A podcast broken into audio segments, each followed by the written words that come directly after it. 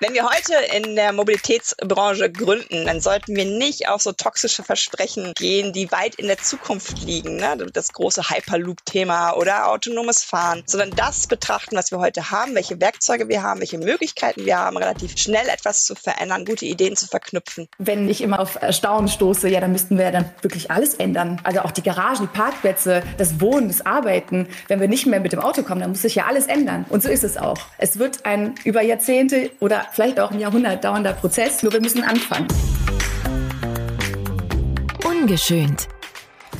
Der Gründungspodcast der KfW Bankengruppe.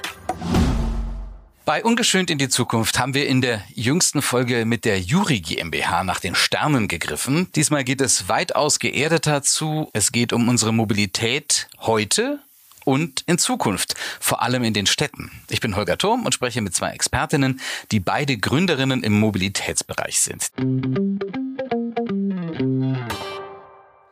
Herzlich willkommen Martha Warnert von Beachically und Katja Diel, auch bekannt unter ihrer Marke She Drives Mobility. Hallo. Hallo, Herr Thurm. Ja, hallo aus Barcelona. Frau Diel, wie kommen Sie denn nach Barcelona? Ich habe mir seit langem mal äh, wieder eine Auszeit gegönnt, aber kann natürlich die Mobilität auch ähm, nicht lassen, im Ausland mir mal anzuschauen, mit dem Interrail-Ticket und dem Faltrad unterwegs ähm, die Städte anzureisen, wo die Mobilitätswende schon spürbar ist. Sie bewegen sich beide als Beraterinnen und Unternehmerinnen in der Mobilitätsbranche. Wir sprechen gleich darüber, wollen Sie und Ihre Firmen aber erst einmal ganz kurz vorstellen. Luftiger, leiser, lässiger. So stellen sich Martha Warnert und ihr Co-Gründer Stefan Jansen von Beachically, der Gesellschaft für urbane Mobilität und ihre Mobilitätsberatung Mond, die städtischen Quartiere der Zukunft vor. Umweltfreundliche Mikromobilität wie das Fahrrad soll sich den urbanen Raum zurückerobern, der bisher Autos und Parkflächen gehört. Das Ziel? Eine nachhaltigere, gesündere und flexiblere Mikromobilität mit digital vernetzter Park- und Ladeinfrastruktur. Martha Warnert und Stefan Jansen bieten Unternehmen, Immobilienentwicklern und Wohnungswirtschaft über die datenbasierte Mobilitätsberatung hinaus auch Dienstradleasing und Fahrradflottenmanagement an. Unter ihrer Marke She Drives Mobility arbeitet Katja Diel als Beraterin vor allem zu Themen wie Mobilität der Zukunft und nachhaltige Verkehrswende. Mobilität ist für sie weniger eine technische Frage, denn eine der Einstellungs- und Verhaltensänderung. Durch jahrelange Tätigkeiten in verschiedenen Marketing- und Kommunikationspositionen im Verkehrsbereich hat sie sich ein Netzwerk von Mobilitätsakteurinnen und Akteuren aufgebaut. Mit Unternehmen, Städten und Kommunen arbeitet sie an einer klimafreundlichen und menschenzentrierten Mobilität der Zukunft. Frau Warnert, Frau Diel, Sie haben ein identisches Ziel. Eine gesündere, nachhaltigere, klima- und menschenfreundlichere Mobilität der Zukunft. Was hat Sie denn an der Mobilitätsbranche so sehr gereizt, dass Sie schließlich auch in diesem Bereich gegründet haben? Ich habe 15 Jahre tatsächlich in den Konzernen der Mobilität gearbeitet, alles außer Auto. Ich war in der Logistik, ich war in Bahnunternehmen, in Stadtwerken, habe Carsharing mit aufgebaut, also habe sozusagen den Maschinenraum auch ein bisschen kennengelernt. Und dann habe ich aber diese Branche auch verlassen, weil diese Branche ein eklatantes Diversitätsproblem hat. Und ich die einzige Frau in Führung war in diesem Bereich, habe dann einen kurzen Exkurs über ein Brillenunternehmen gemacht in Hamburg und habe währenddessen meinen Twitter Account wieder reaktiviert und habe aber nicht über Brillen, sondern über Mobilität geschrieben. Und ich glaube, dieser Umweg war auch so ein bisschen notwendig, um Wunden zu lecken und etwas hinter sich zu lassen, aber dann zu merken, das Thema an sich ist immer noch da. Es treibt mich um und ähm, ich möchte vielleicht eher von außen die Dinge dann verändern, weil ich selber ja gesehen hatte, manchmal kommen Externe, die das gleich erzählen wie man selbst und auf die wird anders gehört, als wenn man intern äh, die einzige Prophetin ist. Und es ist für mich auf jeden Fall ein Thema, was unglaublich Dynamik gerade gewinnt. Es ist ein Thema, wo unglaublich viele Facetten ja auch möglich sind, wo eigentlich jeder Mensch vielleicht einen Job finden könnte oder ein Unternehmen äh, gründen könnte. Und es ist etwas, wo ich so ein bisschen das Gefühl habe, wir gestalten wirklich die Zukunft. Also es ist etwas, wo wir nicht nur die Mobilität verändern, sondern natürlich auch lebenswerte Räume schaffen, natürlich klimaresilient auch ähm, Städte und ländlichen Raum aufstellen wollen. Also eine sehr hohe intrinsische Motivation ist es bei mir und einfach auch eine Neugier. Also da kommt die Journalistin in mir auch wieder raus, was ich ganz am Anfang gemacht habe von meiner Vita. Ich gehe den Dingen gerne äh, auf den Grund, ich hinterfrage gerne und da bietet Mobilität sehr viel gute Basis für viele Fragen. Bei mir war das so, es hat angefangen eigentlich mit meinem Studium. Ich habe äh, Wirtschaftswissenschaften, Politikwissenschaften und Soziologie studiert und hatte schon immer ein Interesse an gesellschaftlicher Transformation oder welche Themen treiben uns an, uns zu verändern. Und damals habe ich in der Innovationsmanufaktur in München das erste Mal Berührungspunkte mit dem Thema nachhaltige Mobilität in der Stadt, vor allem damals auch Fahrradstadt äh, gehabt und habe dort beim Projekt Radl Hauptstadt München mitgearbeitet, habe die Speaker-Szene, die internationale kennengelernt, natürlich die aus Skandinavien, auch vor allem Kopenhagen und die, die damals schon Vorreiter einer Bewegung Richtung Fahrrad und anderer Mikromobilität. Und ich habe relativ schnell gemerkt, wie viel Musik dort drin ist und wie viel Potenzial natürlich das Thema auch vor allem in einer Autonation wie Deutschland hat. Und da Mobilität ja wirklich alle Lebensbereiche betrifft. Das Wohnen, das Arbeiten, die Freizeit und auch jedes Alter ja spezifisch hat. Aber auch da Familienmobilität, Frauenmobilität, Mobilität von Senioren. Das ist ein Thema, was sowohl die gesamte Gesellschaft betrifft, aber auch natürlich die Akteure. Was es für mich spannend macht, ist vor allem, wir arbeiten ja einmal mit dem privaten Sektor, also wirklich Immobilien- und Quartiersentwickler, Arbeitgeber, aber auch kommunalen Betrieben zusammen. Und da ist die Geschwindigkeit natürlich auch unterschiedlich und auch die Budgets sind unterschiedlich. Was mich daran reizt, in diesem Bereich immer noch auch zu sein und zu arbeiten und mich reinzuentwickeln, ist, wir haben noch eine Menge zu tun. Und als Unternehmerin, die eben vor allem auch sowas wie Klimaschutz, soziale Gerechtigkeit, Energiewende, Immobilien, Bausektor, jede Branche, ob es der Bildungssektor ist oder der Einzelhandel, spürt die Drücke und spürt sozusagen das Handlungsmoment, das wir jetzt haben. Wir müssen in diese Richtung gehen. Deshalb ist das Thema Nachhaltigkeit bei mir und meinem Unternehmen und meinem Team einfach zentral. Darauf wollte ich gerade hinaus. Frau Wandert, Sie waren ja auch bei der Videoserie der KfW Die Klimaretter nachhaltig gründen dabei. Vielleicht sagen wir noch mal ganz kurz, welches Gewicht hat der Mobilitätssektor für eine nachhaltige, klimagerechte Zukunft? Wie ich eben auch schon angedeutet habe, betrifft Mobilität ja alle Lebensbereiche, die wir sozusagen in der Stadt antreffen. Das fängt eben an, äh, wie bringt man die Kinder zur Kita? Ist es der SUV oder ist es ein Lastenrad? Hat dann das Lastenrad eine Infrastruktur vor Ort? Also das heißt, kann man dort gut hinkommen? Kann man es parken? Wir müssen auch die Folgeprobleme natürlich auch mit berücksichtigen. Also das, was ist die Konsequenz vor der Veränderung, die wir gerade wollen? In Bezug auf die Stadtentwicklung ist sozusagen der eine Punkt, nämlich der der Infrastruktur, wesentlich, weil wir natürlich die Städte, die wir gerade haben oder denen wir gerade leben, nach dem Auto konfiguriert haben oder geplant haben. Und das heißt, wenn äh, ich immer auf Erstaunen stoße, ja, dann müssten wir dann wirklich alles ändern. Also auch die Garagen, die Parkplätze, das Wohnen, das Arbeiten. Wenn wir nicht mehr mit dem Auto kommen, dann muss sich ja alles ändern. Und so ist es auch. Es wird ein über Jahrzehnte oder vielleicht auch ein Jahrhundert dauernder Prozess. Nur wir müssen anfangen. Also wir dürfen nicht warten auf das autonome Fahren oder andere sozusagen Technologieversprechen. Die werden sicherlich auch ihren Platz haben in der Stadt der Zukunft. Aber es geht darum, sozusagen jetzt anzufangen. Wir haben nur noch acht Jahre, um sozusagen den Klimawandel so auf so ein Niveau zu bekommen, dass er noch für uns erträglich ist. Das heißt, ähm, es geht sozusagen um kluge Lösungen, die im sozialen Bereich stattfinden. Und damit meine ich eben auch Schulen, aber damit meine ich eben auch vor allem Arbeitskontexte. Brauchen wir überhaupt noch das Büro? Wovon arbeiten wir? Ähm, arbeiten wir mobil, Homeoffice und so weiter? Das sind alles Fragen, mit denen wir uns beschäftigen müssen. Und in dem Sinne hat das Thema Mobilität eine enorme, wenn nicht die verbindende, nämlich vernetzende Funktion in, in der Stadt der Zukunft. Also für mich ist Mobilität etwas, was eine unglaublich starke Routine natürlich ist, was ganz schwer zu durchbrechen ist, was vielleicht auch so ähnlich ist wie diese Silvestervorsätze, äh, weniger Schokolade und Bier zu trinken im nächsten Jahr. Ähm, das ist etwas, wo wir alle, glaube ich, wissen, dass sie was Verkehrtes tun. Natürlich gibt es Menschen, die aufs Auto angewiesen sind, das stelle ich auch gar nicht in Abrede. Die werden auch weiterhin Auto fahren können. Aber es geht darum, einen neuen ähm, gesellschaftlichen Vertrag zu schließen, indem wir füreinander solidarisch da sind, indem wir sagen, meine Bequemlichkeit Geschwindigkeit geht nicht über deine Freiheit. Und Automobilität ist etwas, was Freiheit raubt. Wer da ein Nein dagegen setzt, der lügt entweder oder hat sich noch nicht mit den ganzen ähm, Zusammenhängen auseinandergesetzt. Für mich ist Mobilität zu verändern eine unglaublich große Chance, eine tolle Zukunft zu gestalten, wo Kinder wieder vor den Häusern spielen, wo ältere Menschen über die Ampeln kommen, wenn sie denn überhaupt noch vorhanden sind. Und ich schöpfe hier auf meiner Interrail-Tour auch gerade ganz schön viel Hoffnung, weil hier spürbar ist, dass sich was verändert. Und ich sehe doch, dass wenn ein Wille da ist und auch manchmal Schmerzen als Politikerin durchgehalten werden, etwas zu verändern, ist immer mit Widerstand verbunden, dann geht es auch. Frau Wandert, Sie haben mit Professor Stefan Jansen gegründet. Wie kam es dazu?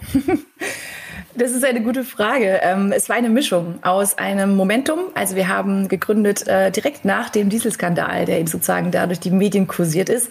Und äh, ich kam, wie gesagt, aus dieser Stadtperspektive. Er kam auch aus einer Beraterperspektive. Er ist äh, wissenschaftlicher Berater gewesen. Und wir haben dann uns gefragt, warum gibt es das, was für das Auto gibt, nämlich auch über den Arbeitgeber eine Steuerprivilegierung mit Full-Service-Paket, Leasing, Versicherung, Werkstattservice.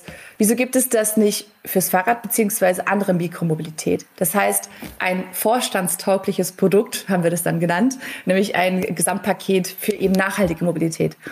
Und das bedeutete sozusagen, wie haben wir angefangen? Durch eine Skizze. Wie sollte dieses Geschäftsmodell aussehen? Und vor allem, welches Ziel haben wir? Ich würde sagen, vielleicht auch welche Vision. Und da haben Katja und ich dieselbe Version, nämlich lebenswerte, gesündere, sozial gerechtere Städte. Und so ist die Idee entstanden, also aus einer persönlichen Motivation und auch Leidenschaft für das Thema, definitiv, die uns bis heute auch geblieben ist. Die Leidenschaft fürs Thema haben Sie ja auch schon deutlich gemacht, Frau Diel. She Drives Mobility heißt Ihre Marke. Wie wurde denn aus einer Angestellten im Verkehrssektor, die sich zwischenzeitlich auch mit Brillen befasst hat, eine selbstständige Mobilitätsberaterin? Jetzt anders als Martha äh, glaube ich, dass meine Gründung fast schon so eine Art Wachstumsprozess war. Also ich bin dann ja äh, das zweite Mal aus einem Job rausgetreten, den alle verstanden haben, der auch mit einem gewissen Gehalt verbunden war und einer Verantwortung und wo man als Außenstehende vielleicht gesagt hat, Katja ist erfolgreich. Aber ich habe das halt innen drin nie gefühlt. Und so habe ich, glaube ich, Monat für Monat äh, meine Komfortzone auch verlassen, habe Sheet Rise Mobility als meinen Podcast erstmal gestartet, wo ich Frauen an die Mikros bringen wollte und sagen wollte, hey, wir brauchen hier mehr Diversität und da fangen wir doch mal an, dass wir die ähm, Frauenquote in unserem Bereich mal erhöhen. Da zeige ich mal die Role Models, die es schon lange gibt, die aber vielleicht nicht so auf den Bühnen stehen. Wenn jemand nach Mobilitätsbranche guckt, dann sind die äh, Bilder alle dieselben äh, mittelalte weiße Männer in schlecht sitzenden Anzügen und in der Autobranche sind immerhin die, ähm, die Anzüge besser sitzend. Und da wollte ich ein Gegenbild äh, setzen, habe dann angefangen, eine Webseite zu machen, einen Blog zu schreiben und bin so immer mehr ähm, sichtbar geworden. Und zum Teil hat mich das ehrlich gesagt auch überrannt, weil es eben nicht so viele weibliche Stimmen gibt, war da sehr viel Fokus auf mich. Ich weiß noch, wie ich mit einem Freund in Berlin in einem Café saß und mich so über den ersten Shitstorm so beklagte. Dann meinte er, naja, Katja, willkommen in der Realität, du bist jetzt eine öffentliche Person. Ich habe gedacht, wie ich. Und ich glaube, das war aber etwas, wo ich trotz aller Schmerzen, die das manchmal auch hat, immer was äh, gelernt habe, immer gemerkt habe, ich bleib auch dabei, egal wie hart der Gegenwind ist dadurch, dass ich jetzt auch dieses Buch geschrieben habe, dadurch, dass ich in vielen politischen Beiräten bin, dass ich bei Kommunen vor Ort bin, aber immer als Einzelperson, habe ich so das Gefühl, so ganz viele Facetten aufnehmen zu dürfen, auch die Geschwindigkeiten aufzunehmen. Wo geht's schneller? Wo sind die Leute, die was machen wollen? Wie kann ich die auch bestärken, so dass ich diesen äh, Schritt tatsächlich nie bereut habe? Sie haben Shitstorms erwähnt. Sie sind also offensichtlich auch in dieser männlich dominierten Branche auf Hindernisse gestoßen. Äh, bestehen die noch? Würden Sie sagen, dass die Hindernisse, die Sie jetzt bewältigen oder bewältigt haben, heute auch noch für Gründerinnen in diesem Bereich äh, bestehen? Oder ist da ein deutlicher Wandel spürbar?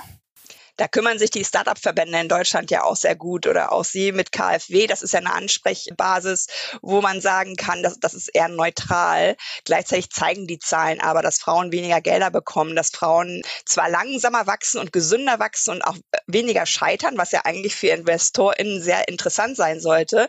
Dass aber, wenn Bekannte von mir in so eine Runde gehen, wo es um Geld geht, immer der Mann angesprochen wird, obwohl sie genauso wie der Mann das Unternehmen gründen wollen. In der Mobilität glaube ich, dass es aber auch eine Chance ist, weil eben so wenig Frauen sind, gibt es auch sehr viele Initiativen, die sich da auf den Weg machen, weil vielleicht so wenig Frauen auch nach vorne gehen. Aktuell ist sowas wie die KfW auch ein guter Ansprechpartner zu sagen, gerade deswegen müsst ihr da auch investieren und Menschen auch hosten, Mentoring machen. Tatsächlich glaube ich aber, dass es auch nicht genug ist, nur Frau Mann zu denken, sondern wir brauchen die Diversität der gesellschaftlichen Gruppen, die wir in Deutschland haben haben.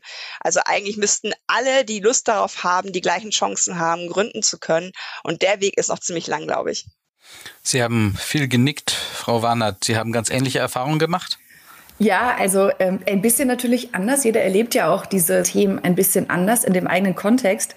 Aber bei mir war das ja mein Gründerteam. Ne? Und wir als Gründerteam, Stefan Jansen und ich, Stefan Jansen 18 Jahre älter, Professor Doktor, und männlich vor allem. Ne? Also ich will wirklich das männlich betonen, weil das bei mir immer wieder sozusagen diese Momente gebracht hat, dass man mir, obwohl wir beide Geschäftsführer sind, und Gründer gleichermaßen sozusagen ähm, auch dieselbe Verantwortung operativ und strategisch ähm, haben, immer sozusagen die Rolle der Assistentin oder Buchhalterin oder Mitarbeiterin zugeschrieben wurde. Das heißt, wenn uns jemand gesehen hat auf einem Event oder in unserem Store in ähm, Berlin, ist, sind sozusagen ganz viele Menschen und darunter gleichermaßen Frauen wie Männer davon ausgegangen, dass er natürlich der Chef ist. Und das heißt, es war für mich so ein bisschen schwierig, weil ich auch da sagen muss, mir blieb jetzt nicht genug Zeit, weil wenn man ein Unternehmen aufbaut, das bedeutet einfach Mitarbeiterinnen einarbeiten, ähm, entwickeln, Probleme lösen, die sozusagen täglich äh, anfallen, mit dem Steuerberater sprechen, um die Finanzierung kümmern, Infrastruktur, ne? also auch Kommunikationsinfrastruktur. Also das heißt, man baut einfach sehr viel auf und man hat nicht Zeit für das, was später kommt oder später kam bei mir, nämlich das Netzwerken und auch wirklich so die vielleicht ein bisschen Selbstmarketing. Ähm, weil ich ja auch, und wir sind beide, Stefan Jans und ich, sehr inhaltlich getrieben. Also das heißt, uns geht wirklich um das Thema, um da einen Unterschied zu machen mit unserem Unternehmen. Aber das war für mich schwierig, äh, muss ich sagen. Also da habe ich mich auch unsichtbar gefühlt und nicht relevant. Also von außen sozusagen von der Gesellschaft nicht als jemand gesehen, der so viel Verantwortung trägt, auch eben wenn man Mitte 20 ist. Ne? Und das war natürlich eine Herausforderung für mich, in diese Rolle reinzuwachsen. Aber die Zuschreibung war natürlich nicht da. Aber ich kann nur den Punkt äh, sozusagen auch nochmal im Rückblick auf das, wie ich das erlebt habe, einfach nochmal wirklich unterstreichen, dass wir mehr Diversität brauchen. Und ich muss sagen, das ist uns gelungen. Wir haben ein sehr, sehr diverses Team, äh, was sagen Bildungshintergrund, Bildungsweg angeht, ähm, Fachexpertise, Alter, ist super wichtig, weil dass ich sozusagen ähm, da nochmal den Schlecker über die Startup-Szene in Berlin. Viele Startups haben einen Altersdurchschnitt von 30 und ich glaube selber, ähm, dass wir auch ältere Menschen, die sozusagen sehr viel Erfahrung mitbringen, auch einbeziehen sollten. Und das ist uns wirklich gelungen. Darauf bin ich auch am meisten, glaube ich, stolz, ähm, dass wir das geschafft haben, die Diversität nach innen, äh, obwohl ich sie mir auch von außen gewünscht hätte natürlich. Sie haben die ersten Monate bei Beachikli erwähnt. Nun ist Ungeschönt ja ein Podcast, der sich speziell für Gründerinnen und Gründer um die Hindernisse kümmert, der Lösungsansätze bietet. Wie entwickelte sich denn Beachikli? Wie entwickelte sich Ihr Geschäftsmodell? Wir sagen ja auch immer, ähm, das, was wir selber sozusagen gemacht haben, nämlich entwickelt innovative Geschäftsmodelle. Das heißt, entwickelt nicht nur Produktinnovationen, sondern auch wirklich, wie wirtschaften wir in Zukunft. Und das ist ein Thema, was mich auch selber beschäftigt. Das heißt, es geht ja um ungeschönte Phasen. Ich würde einfach jetzt empfehlen, sich wirklich nicht zu übernehmen. Also das heißt, bei uns ist das Geschäftsmodell direkt da gewesen. Also wir haben direkt das sozusagen in die Welt gesetzt und mussten alle Bereiche, wir haben nämlich drei große Bereiche, gleichzeitig entwickeln. Die Mobilitätsberatung, wo wir Konzepte für Mobilität für Immobilienentwickler oder Arbeitgeber machen.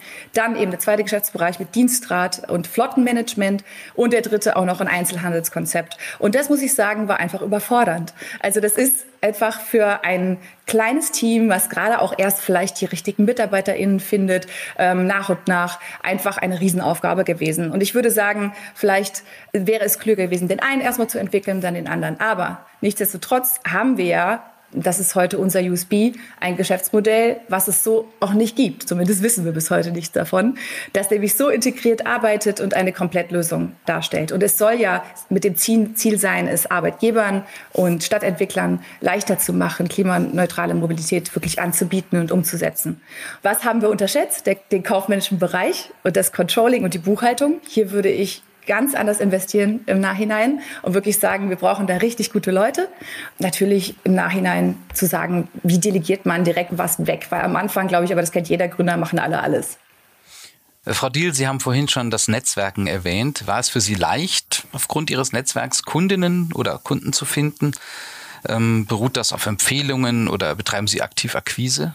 Bin in der glücklichen Situation, tatsächlich keine Akquise betreiben zu müssen. Und ich will nur noch gute Sachen mit guten Leuten machen. Das ist 2022 mein, mein Motto, weil ich genau deswegen ja die Konzerne verlassen habe. Ich verbiege mich nicht mehr. Tatsächlich habe ich genetzwerkt, aber eben nicht so, wie ich das von meinen männlichen Kollegen vorgelebt bekommen habe. Deswegen fand ich Netzwerken auch immer erst so ein bisschen igittibä, weil ich gedacht habe, nee, ich gehe jetzt hier nicht auf den Marketingkongress und gucke auf der Liste, wer hier überall ist, wo die Geschäftsführer sind. Ich habe Leute am Kaffeetisch kennengelernt und das war viel spannender, äh, weil das Leute waren, die in den Projekten steckten, die die echten Talk gemacht haben und nicht dieses alles ist wunderbar, alles klappt immer. Und dieses Netzwerk ist mir geblieben und das habe ich erst gemerkt bei so einer Situation in einem ganz anderen Kontext, wo wir aufmalen sollten bei so einem Seminar, wie ist eigentlich unser Netzwerk, privat, beruflich und so weiter. Und da fielen mir immer mehr Leute ein, die ich zu bestimmten Fragen hätte fragen können oder die mir helfen könnten. Aber diese Reflexion, dass ich so ein super Netzwerk habe, habe ich so nie gemacht, weil ich immer gedacht habe, nee, so wie die das machen, netzwerke ich ja nicht. Und das ist auch ein ganz großer Appell, den ich habe. Bleibt bei euch sozusagen. Macht das, was euch gut tut. Ver verbiegt euch nicht. Wanzt euch nicht an Leute ran, nur weil sie vielleicht irgendwelche ähm, Funktionen in irgendwelchen Konzernen haben, sondern es ist auch viel mit Sympathie. Also man kann nicht mit Menschen netzwerken, die einem unsympathisch sind. Ich zumindest kann das nicht. Und deswegen habe ich die große Freude, tatsächlich mit den dreieinhalb Jahren, die mir jetzt so hinterliegen, ähm, mit She Rise Mobility auf etwas zurückzugucken, was sehr organisch wachsen durfte wo ich auch mit Menschen zusammenarbeite, die ich mag, aber auch in der Kompetenz schätze und die mich auch wachsen lassen, weil wir zusammen unsere Kernkompetenzen immer anders zusammenstecken und das macht großen Spaß. Vielleicht nur eine kleine Sache. Ich glaube, ich habe das selber erlebt wie Katja. Ich war auch so, oh, muss ich da jetzt hin? Aber was für mich den Unterschied gemacht hat, ist eine Regelmäßigkeit. Also das heißt, ich bin zum Beispiel im Netzwerk Unternehmensverantwortung der IHK Berlin und dort geht es um nachhaltiges Wirtschaften in der Stadt Berlin. Und ähm, wir sind viele UnternehmerInnen, aber auch Menschen aus größeren Betrieben, wie der BSR zum Beispiel, eine Regelmäßigkeit zu haben und sich alle zwei Monate zu sehen, immer in diesem Netzwerk, wo man ja Verbündete hat. Dass das extrem hilft, neue Kontakte zu knüpfen, aber auch eben die Beziehung zu stärken. Und ich habe auch da über dieses Netzwerk meine Mentorin kennengelernt. Also das heißt, ich war nicht auf der Suche, auch wenn ich das irgendwie vielleicht passiv war. Aber auf einmal habe ich festgestellt, oh, wir verstehen uns so gut. Und sie ist eben Unternehmerin in ihren 50ern, eine unfassbar tolle Frau, die ein Vorbild für mich ist in Bezug auf das Thema Nachhaltigkeit. Und das heißt, das hat für mich den Unterschied gemacht, wirklich zu schauen, okay, wer ist mir sympathisch? Genau das, was äh, Katja gesagt hat. Und daraus entsteht viel, viel mehr, als man am Anfang denkt. Sie beraten viele Unternehmen und treffen dadurch natürlich auch auf viele Gründerinnen und Gründer. Was ist Ihr Eindruck, auf welche Probleme stoßen diese Gründerinnen und Gründer? Ich bin ja im Nachhaltigkeitsbereich. Das heißt, wir haben da in jeder Branche, ob das jetzt die Textilbranche ist, die Foodbranche, Energiesektor, alle Lebensbereiche sozusagen betrifft eine Transformation in Bezug auf mehr Nachhaltigkeit und die Vereinbarkeit von Ökologie und Ökonomie. Und ich glaube, das Schwierigste, mit das Schwierigste, ist eine Finanzierung zu finden für ein Geschäftsmodell in der Nachhaltigkeit, ähm, weil es dort sozusagen auch um Investoren geht, immer wieder. Und da muss ich aus meiner Erfahrung sagen, wir haben auch mal sozusagen einen Investor gehabt für einen Geschäftsbereich, ähm, für das Dienstradleasing, was aber sozusagen dann relativ schnell klar wurde, dass dieser Investor unser Geschäftsmodell nicht verstanden hat, weil es auch kein einfaches Geschäftsmodell ist. Es ist keine App, die man schnell erklären kann und wo klar ist, ah, okay, die wollen das und das damit lösen, sondern wir sind ein Akteur zwischen Politik, Wirtschaft, Wissenschaft und Zivilgesellschaft. Wir sind ein politisches Unternehmen. Und diese Komplexität, die wir abbilden im Geschäftsmodell, die haben auch andere. Das heißt, viele Gründerinnen sind sozusagen mit dem Problem beschäftigt oder ähm, haben da sozusagen Schwierigkeiten, einen Investor zu finden, der sie wirklich versteht und der wirklich weiß, was zeichnet dieses Unternehmen aus. Weil bei uns ist es daran gescheitert, dass wir unterschiedliche Erwartungen hatten, von Investorenseite und von unserer Seite. Und auch in diesem Kontext macht das, wo ihr sicher seid, dass ihr das seid. Weil wir haben uns mit dem Geschäftsbereich ein bisschen sozusagen von dem wegentwickelt, was wir eigentlich wollten. Wir haben den Geschäftsbereich heute noch, aber er ist ein Add-on und er ist nicht sozusagen der der Kern. Von daher würde ich sagen, da muss man sozusagen schauen, versteht derjenige, der das Fremdkapital mit einbringt, was man macht.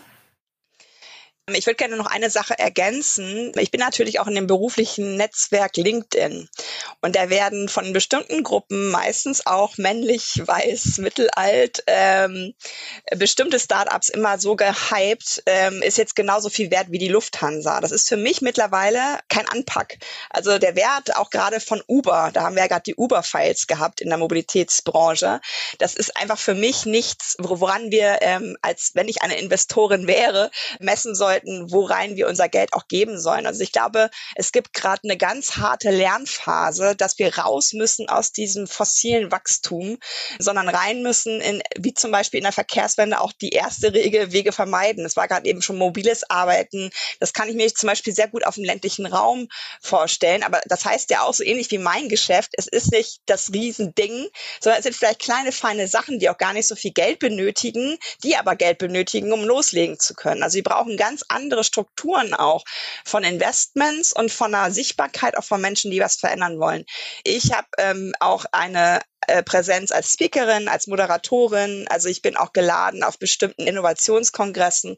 Und ähm, dadurch, dass ich nur mich ernähre und nicht wie Martha ein gesamtes Unternehmen, kann ich da auch sehr gut für mich jetzt mal diese Auszeit zum Beispiel nehmen. Das ist das erste Mal seit vier Jahren und sagen, nee, ist mal keine Termine, mal einfach ein bisschen sich durchs Leben gleiten lassen können, das gehört nämlich auch dazu. Ja, Frage an Sie beide. Welche Geschäftsmodelle haben aus Ihrer Sicht denn eine Zukunft, wenn es um die Mobilität von morgen geht?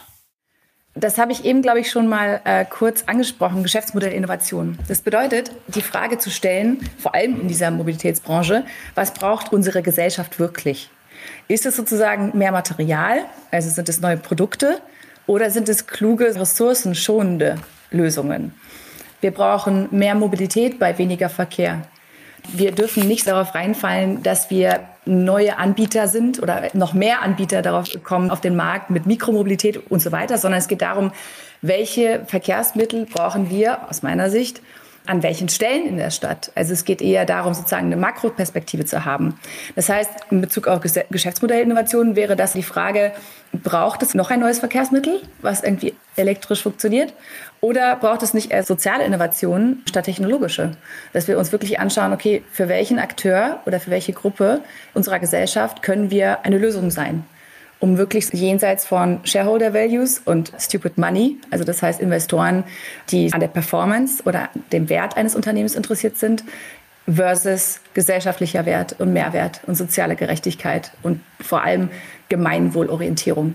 Ich will da noch ergänzen, dass ähm, Mobilität, wenn sie gut funktioniert, ein ganz toller Organismus ist. Also wo eine Resilienz entsteht und eine Gesundheit, die wir heute nicht haben.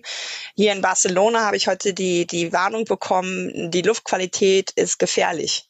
Ne? Und hier passiert ja schon viel an, an Veränderung, aber eine App warnt mich, dass ich eigentlich am besten wahrscheinlich FFP2 auf dem Fahrrad äh, tragen soll. Das ist eine ungesunde Situation, die natürlich durch Automobilität kommt. Und da glaube ich, dass wir, wenn wir einen gesunden Organismus Mobilität bauen, das unglaublich viele Vorteile für ganz viele Bevölkerungsgruppen hat, die wir schon längst vergessen haben, die nicht stattfinden auf der Straße. Da geht es um Barrierefreiheit, da, da geht es um Sicherheit. Das war war ganz spannend an meinem Buch auch, dass alle möglichen Menschen, die heute im Auto sitzen, sagen, es müssen fünf Dinge als Voraussetzung erfüllt sein. Dann lasse ich das Auto auch stehen. Verfügbarkeit von Alternativen ist jetzt keine große Enthüllung. Sicherheit, das hat ganz viele Facetten, was Leute als sicher betrachten. Barrierefreiheit, Bezahlbarkeit. Es geht darum, eine Mobilität zu haben, die gesund ist und die allen ermöglicht, gut unterwegs zu sein. Und dann erst kommt klimagerecht. Also wenn diese vier Punkte vorher nicht erfüllt sind, bleiben die Leute im Auto. Und das ist unsere Herausforderung, die Kernkompetenzen von ganz vielen zu nehmen. Es müssen nicht alle alles können, aber diese neu zusammenzustecken zu einem ganz gesunden System und wie dann auch in der Straße der Stadt alle Menschen, die dort wohnen, auch stattfinden sehen. Ja, nochmal konkret nachgefragt, wenn ich jetzt Gründerin oder Gründer bin und die Mobilitätsbranche interessiert mich, soll ich dann Geschäftsmodelle in der Wegevermeidung oder im Bereich der Infrastruktur oder eben soziale Innovation suchen? Wo liegen da die Geschäftsmodelle der Zukunft? Wenn Sie jetzt sagen Infrastruktur, dann würde ich da definitiv drauf gehen auf das Thema als Gründerin ähm, derzeit, weil es ja tatsächlich etwas damit zu tun hat, wie komfortabel ist es eigentlich, etwas anderes zu nutzen als das Auto. In den Neubauquartieren, die wir in Berlin, aber auch in vielen anderen Städten auch weltweit sehen, gibt es das Wort der Mobilitätsgarantie. Und die Mobilitätsgarantie bedeutet einfach, man hat von dort, wo man wohnt oder wo man arbeitet, in dem Quartier maximal 300 Meter Fußweg zur nächsten Mobilitätsstation mit klimaneutraler Mobilität natürlich. Also das heißt, man hat Lasträder, E-Bikes, man hat aber auch sowas wie Bollerwagen und andere sozusagen Mikromobilitätsvehikel. Auch der Trolley zum Einkaufen, der eigentlich von den älteren Generationen immer bekannt ist, wird, wie in der Seestadt Aspern in Wien zum Beispiel, jedem Mieter, der dort einzieht, als Gutschein zum selber abholen geschenkt. Das heißt, man bekommt direkt einen Anreiz, dort zu Fuß einkaufen zu gehen. Und genau diese kleinen Dinge, die das in der Infrastruktur, damit meine ich eben auch physische, weil natürlich müssen wir in Deutschland viel, viel schneller sein. Und das ist auch ein Bereich, um Daten richtig zu nutzen, um, um Verkehrsplanung zu machen. Das müssen sowohl die Kommunen, aber auch die Arbeitgeber natürlich auch berücksichtigen. Wie sind meine Mitarbeiter gerade unterwegs? Können wir das analysieren? Und das heißt, wir brauchen einmal im digitalen Bereich Innovationen, die für die physische Infrastruktur dann hilfreich sind und natürlich die physische Infrastruktur selbst. Ich glaube auch in Sachen Gründung, auch da nahe bei sich sein. Was will ich? Äh, will ich meine, da wo ich lebe, wohne, arbeite, verändern? Sehe ich eine Gründung darin, dass ich verbesserte Mobilität anbieten will?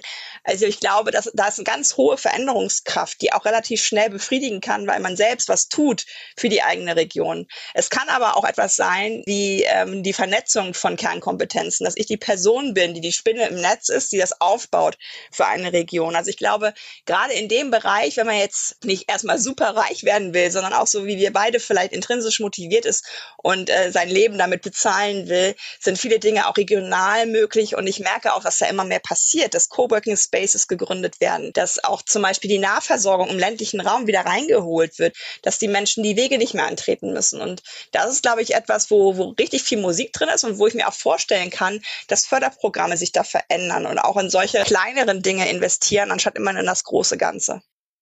Welche Hilfs- und Informationsangebote können Sie für Gründerinnen und Gründer denn empfehlen? Also gerade wenn es um Gründungen in der Zukunftsbranche Mobilität geht. Also bei mir ist auf jeden Fall das Wichtigste das Netzwerk tatsächlich. Bei mir ist es auf jeden Fall auch der regelmäßige Austausch, den man pflegen sollte. Aber ich denke, Mentoring war gerade schon ähm, ein, ein Begriff, also sowohl Mentee selbst sein, aber auch Jüngeren vielleicht oder welchen, die in die Branche kommen wollen, ein Mentoring zu bieten. Das mache ich ziemlich viel, weil mich ähm, auch viele ansprechen. Ich habe die und die Qualifikation. Ich möchte damit aber etwas ähm, Sinnvolleres machen, als Apps zu bauen. Und da halt den Leuten auch die Türen zu öffnen, weil ich glaube, dass sehr viele Quereinsteiger EinsteigerInnen in unserer Branche äh, gerne gesehen sind, weil sie andere Dinge mitbringen und nicht so BWLig oder ingenieurig daherkommen, sondern vielleicht mit einem sozialen Hintergrund. Ich glaube, solche Menschen gucken nochmal anders als auf Rechenmodelle, Excel-Modelle, wo am Ende möglichst ein Plus rauskommen muss. Also ich denke, das ist ganz wichtig, dass wir uns da enger verdrahten, dass wir zusammenwirken, dass wir auch in die richtige Richtung gehen, aber auch uns die Pausen gönnen. Diese intrinsische Motivation darf nicht dazu führen, dass die, die was verändern wollen, ausbrennen. Frau Wannert, Frau Diel, Sie haben ja über die Zeit wahrscheinlich auch einige Erfahrungen gesammelt, aus denen Sie jetzt Lehren gezogen haben für Ihr weiteres Dasein als Unternehmerinnen. Wir fragen diese Business-Mantras immer in unserer Rubrik Mantra Mantra ab. Mantra Mantra. Welches sind die wichtigsten Instrumente der Unternehmensführung für Gründerinnen und Gründer? Ich würde da drei Punkte nennen ähm, in Bezug auf das Thema Führung in äh, jungen Unternehmen oder Gründungen. Erstens suchen Sie sich selbstständig denkende und arbeitende Menschen, weil Sie sich das nicht leisten können, am Anfang Menschen mitzuziehen. Ähm, zweitens geben Sie Verantwortung direkt ab, weil das sozusagen Vertrauen einerseits erzeugt, aber auch das Wachstum der Mitarbeiterinnen oder Kolleginnen ermöglicht. Und das Dritte wäre, machen Sie nicht Dinge dauerhaft, die sie nicht können, beziehungsweise wo nicht ihre Stärken liegen. Das heißt, Stärken stärken und nicht Schwächen stärken. Was soll ich da noch ergänzen? Also mir wäre tatsächlich auch wichtig, dass, dass wir hinschauen, ähm, beim Fokus zu bleiben, warum wir mal angefangen haben, eine Gründung zu machen und was war uns wichtig, was wollten wir vorantreiben. Und ich habe genau das gleiche auch gemacht. Ich habe mir Menschen gesucht, die zum Beispiel meinen Instagram-Account machen oder äh, meine Steuer, äh, weil das definitiv Dinge sind, wo ich erstens keine Lust zu habe, zweitens viel zu viel Zeit äh, benötigen würde und drittens ein anderer Mensch das sehr viel besser kann als ich. Worauf sollte ich achten, wenn ich in der Mobilitätsbranche heute gründen möchte? Wenn wir heute in, in der Mobilitätsbranche gründen, dann sollten wir nicht auf so toxische Versprechen äh, gehen, die weit in der Zukunft liegen. Ne? Das große Hyperloop-Thema oder autonomes Fahren, sondern das betrachten, was wir heute haben, welche Werkzeuge wir haben, welche Möglichkeiten wir haben, relativ schnell etwas zu verändern, gute Ideen zu verknüpfen. Also das wäre meine in der Gegenwart bleiben, vielleicht so, um es kurz zu fassen. Ich würde dazu Jennifer Kiesmet zitieren, die bekannteste Stadtplanerin und Verkehrsentwicklerin in Toronto in Kanada. Alles, was wir haben, um unsere Städte zu transformieren, ist bereits da. Keine Technologie wird uns diese Aufgabe abnehmen. Das heißt, es ist alles schon da. Wir müssen nur anfangen, uns vor allem heute und nicht in Bezug auf übermorgen zu warten, welche Technologien wohl da sozusagen uns retten werden oder welche E-Fuels oder welche alternativen Antriebe. Wie sollte mein Unternehmen in Bezug auf Team und Werte aufgestellt sein? Also tatsächlich mag ich es sehr gerne, wenn Leute mich aus meiner Komfortzone holen. Ich war immer, als ich noch in den Konzernen tätig war und eingestellt habe, habe immer so ein bisschen für Stirnkraus äh, bei meinen Chefs gesorgt, weil ich äh, zum Teil Menschen aus der Eventbranche geholt habe, äh, weil die ganz anders an Organisation von Veranstaltungen gehen. Also einfach die Skills von Leuten betrachten und gar nicht unbedingt den Job, den sie vorher gemacht haben. Und vor allen Dingen aber auch mal gucken, mit was kommen sie dann rein. Unser Team besteht zu 100 Prozent aus sehr starken Persönlichkeiten. Was natürlich auch bedeutet, man muss Meinungen gegeneinander abwiegen, man führt Diskussionen und ähm, hat Austausche, die aber inhaltlich sozusagen wichtig sind. Das heißt, ich würde sagen, holt euch starke Persönlichkeiten, aber holt euch auch Menschen, die diese Hilfsbereitschaft haben. Man braucht in einer Gründungsphase immer wieder eine Hand mal da und da ähm, brauche ich Feedback. Hier muss ich das ähm, alleine stemmen, brauche aber dann zwischendurch doch jemanden, der mir dabei hilft. Das heißt, Toleranz natürlich und die Werte, die, die man teilt als Team, ist natürlich sehr, sehr wichtig. Auch wenn man nicht gleich sozusagen denkt oder nicht dieselben Anreizstrukturen hat, ist eine gemeinsame Vision von, wofür arbeiten wir eigentlich, also das Thema Purpose, super wichtig, dass man da einfach absteckt, sind das auch die Leute, die mit mir an dieser Vision arbeiten. Und das Dritte wäre, Bestenfalls haben wir den gleichen Humor. Also das heißt einmal starke Persönlichkeit, dann ähm, Hilfsbereitschaft ähm, und Offenheit in Bezug auf Purpose und drittens der gleiche Humor, weil man muss einfach zwischendurch lachen, wenn alles gerade nicht läuft.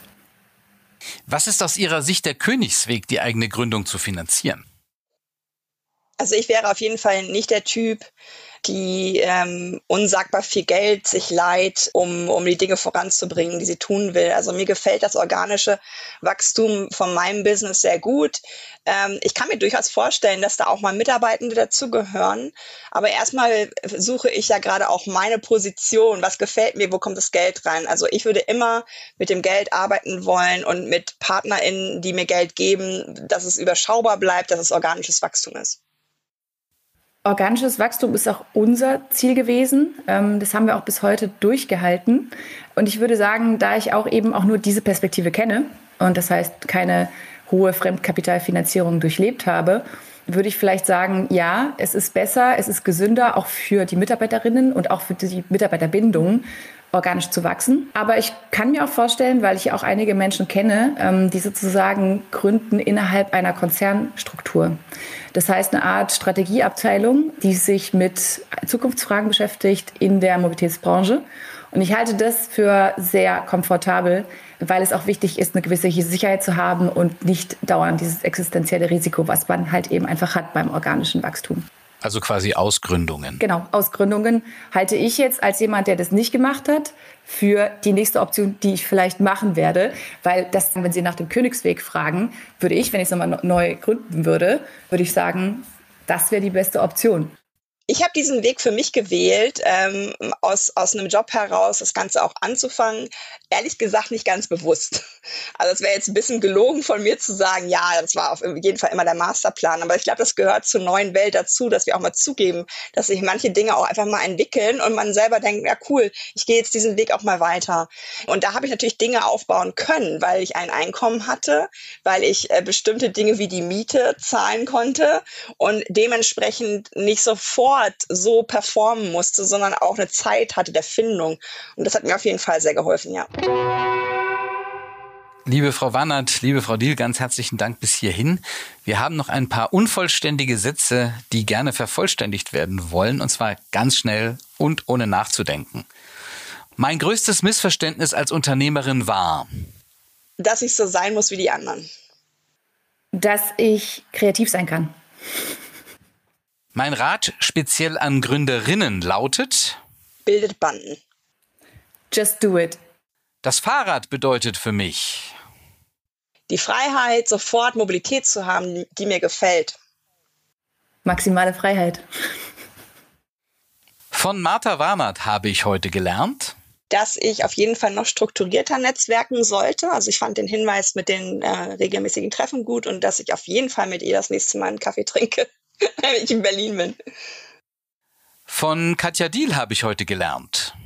Ich habe gelernt, dass ich noch mehr bei mir sein sollte, weil ich das in den letzten Jahren der Gründung selten war. Frau Warnert, Frau Diel, ganz herzlichen Dank an Sie beide, dass Sie heute dabei waren. Abschließend, was ist Ihr Wunsch? Wie sieht die Mobilität im nächsten Jahrzehnt aus?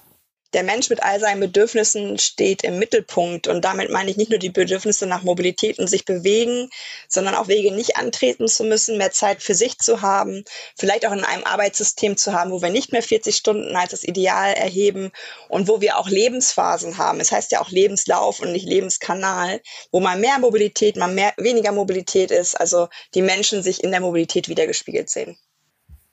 Ich würde mir wünschen, dass wir die Mobilität der Zukunft diverser und mit den verschiedenen Anspruchsgruppen entwickeln. Das heißt eben mit allen Generationen in Formaten, die eben auch Städte oder Kommunen oder eben auch Arbeitgeber zur Verfügung stellen, gemeinsam an dem zu bauen oder zu entwickeln, was wir unter einer lebenswerten und auch Mobilität, die uns einfach Spaß macht, verstehen. Frau Wannert, Frau Diel, vielen herzlichen Dank. Schön, dass Sie mit bei Ungeschönt in die Zukunft waren. Ich hoffe, es hat Spaß gemacht. Danke für die Einladung. Vielen Dank, es hat sehr viel Spaß gemacht. Jan Halbke hat mit einem Freund die Unternehmenspension gegründet. Das ist eine GmbH, die kleine und mittelständische Betriebe mehrheitlich übernimmt und dann in die Zukunft führt. Darunter auch ganz traditionelle Unternehmen wie die Klar Seifen GmbH im badischen Plankstadt. Jan Halbke stieß auf jede Menge Hindernisse, innerbetriebliche Widerstände, festgefahrene Strukturen, nicht zukunftsfähige Produkte und drehte das Ruder. Wie er das geschafft hat, darüber spreche ich mit ihm in der kommenden Folge von Ungeschönt. Ungeschönt, der Gründungspodcast der KfW Bankengruppe. Jetzt abonnieren. Mehr Infos zu Fördermöglichkeiten auf kfw.de/gründen oder kfw.de/nachfolge.